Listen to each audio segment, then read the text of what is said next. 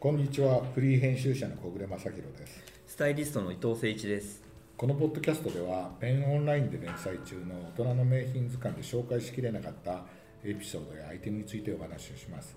えー今回は、えーデニム編の番外ということで、アナトミカのの信岡淳さんに来ていただきました。信岡です。よろしくお願いいたします。えー本日は実はですね、えー東日本橋にある、えーお店アナトミカ東京に来て、はいえー来ましたねこのポッドキャストを収録、はいえーしております、えーこのお店についてちょっと信岡さん、えーいつぐらいにオープンされたとか、はいそういう話をお聞かせ願はいいます、か、もうあのちょうど10周年。 10周年前10周年になるんですね。私もオープンの時あの、僕も、はさい。せていただきました、ありがおとうござい酒をなんだか出して。そうそうそうそう たるんでいっぱいいっぱいめっちゃ配ってた。そう階段で飲んでたような記憶がありますそう皆さんえあのすごい重人の方皆さんえにえあのお越しいただいて本当ありがとうごえざいます。ええあれからもう10年経ちまして、えはい。えっとそうまあその前にまあうんブランドで、はいあのユナイテッドアローズさんの2階で、はい、原宿のね、はい本店の2階で,、そうですねね原宿の本や店られのて二て、階でしたねあのねはいでいきなり原宿から亡くなりまして。なくなりまして、はいそれで、さはあどこにしようっていうのからスタートするんですね。あこのどこでやろうっていうことれころじかゅら。東日本橋っていうのは住所としてははい東日本橋ですけど、場所としては浅草橋。浅草橋ですよね、浅草橋です。で浅草橋っていうとあの問屋街っていうか、はい問屋街ですはいおよそそそのファッションとはあファッションの問屋さんももちろんあるんですけど、はいい、わゆる、ね、ファッションそうですね。の製造の方がそうはいですよねパーツ屋さんであったパーツり、屋革製品革製品であったりっていう、はい。っなぜここにっていうのは、ていうのがですね、あの当時あの僕らは原宿で事務所を構えて、はいあ原事宿務で所も原宿だったんですね、もう原宿でずっとあったんですけどうちのそのボスの寺本金次さんがですね、はいあの突然こう自分と同い年のビルを見つけたからうん、古いビルなんだけど、んそこに引っ越すぞってなって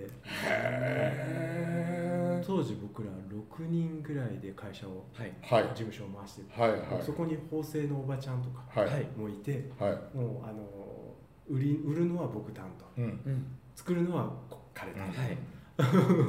経理は彼女担当うんみたいな感じでもうちっちゃく回ってたんですよ、うんでその時にあのビル1個買ったからみんなで移ろうぜってなうんって、で来たらこう6 9、えー、9フロうんうんアある9フロアあ このビルにそうですか。これじゃあ買っちゃったわけです買ねっちゃっこれてるんですけどはとその時に買っちゃってるんですよえでえっと中を、うんとりあえずまだ決まってないまま買ってるんで、えええ うんとりあえずす自ごい分たち1人ワンフロアもらえるよねってお感じのすごい、うんすげえな。うあの引っ越しの仕方をしてきたんで、ビル買ったぞって言って、は見に来た時、はい、えーかこれみたいなかで すよ ね。やっ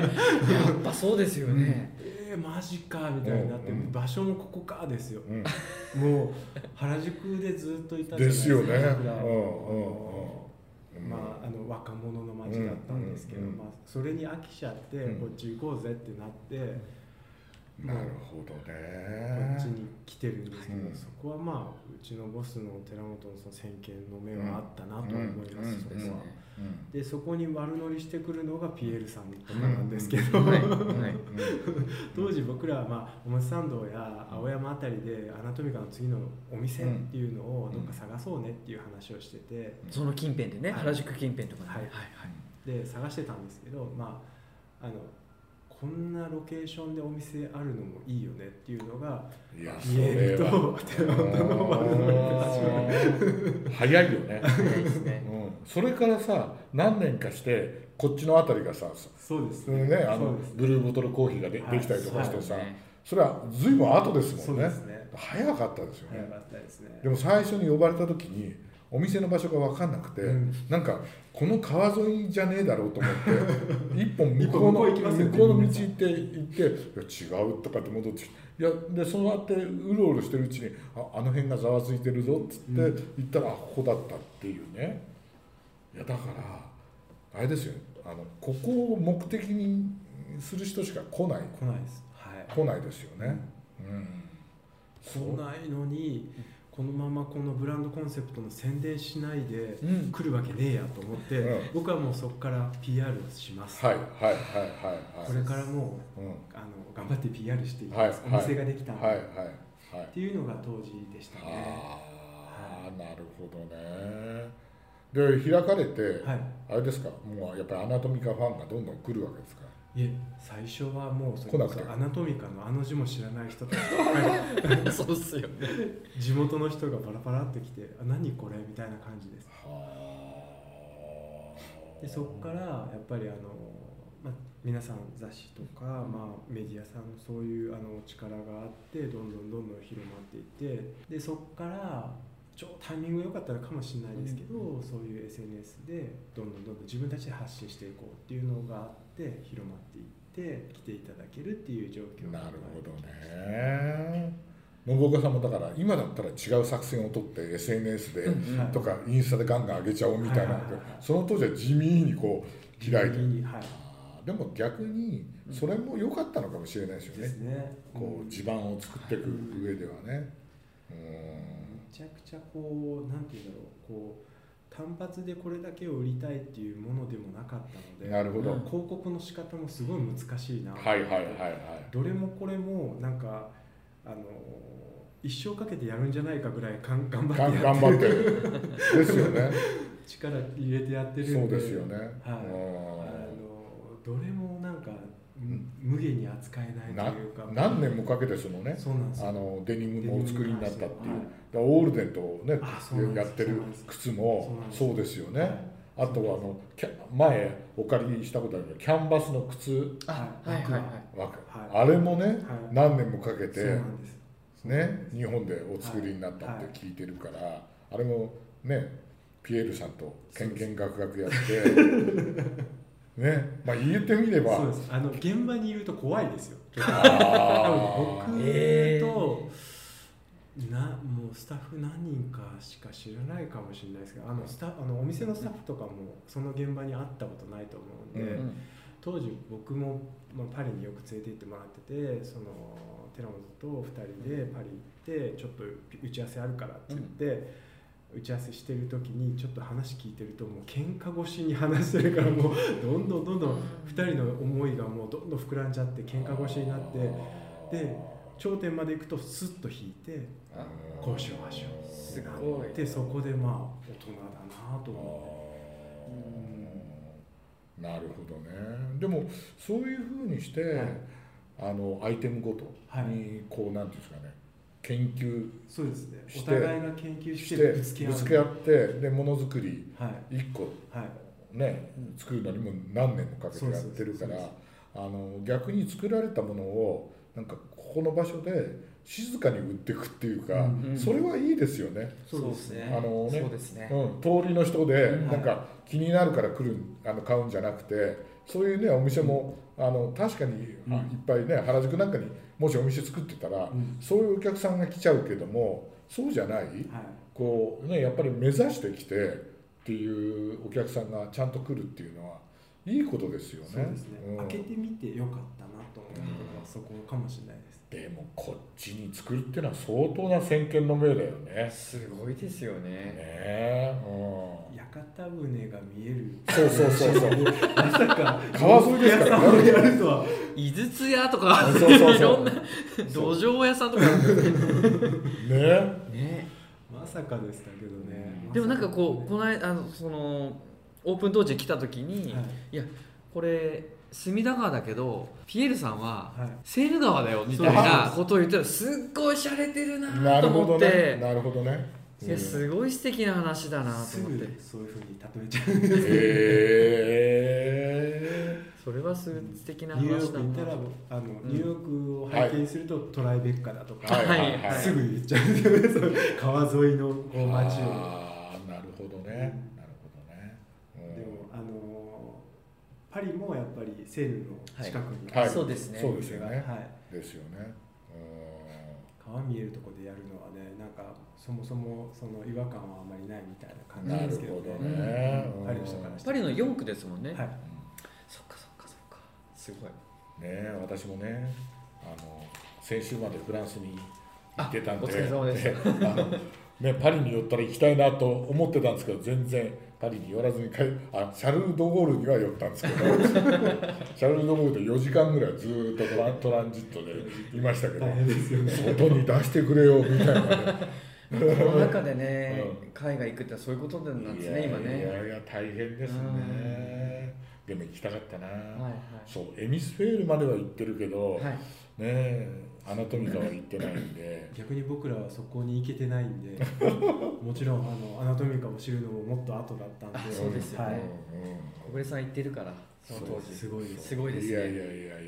今回もだから僕はあのカンヌにいたんですけど前々回ぐらいの伊藤さんとのポッドキャストではあのあの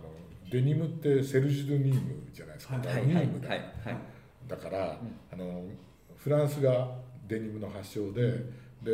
90年代ぐらいかなフランスのあのブランドがねうんデニムブランドがいっぱい南仏にあって、うんそれを全部90年代にほとんど取材して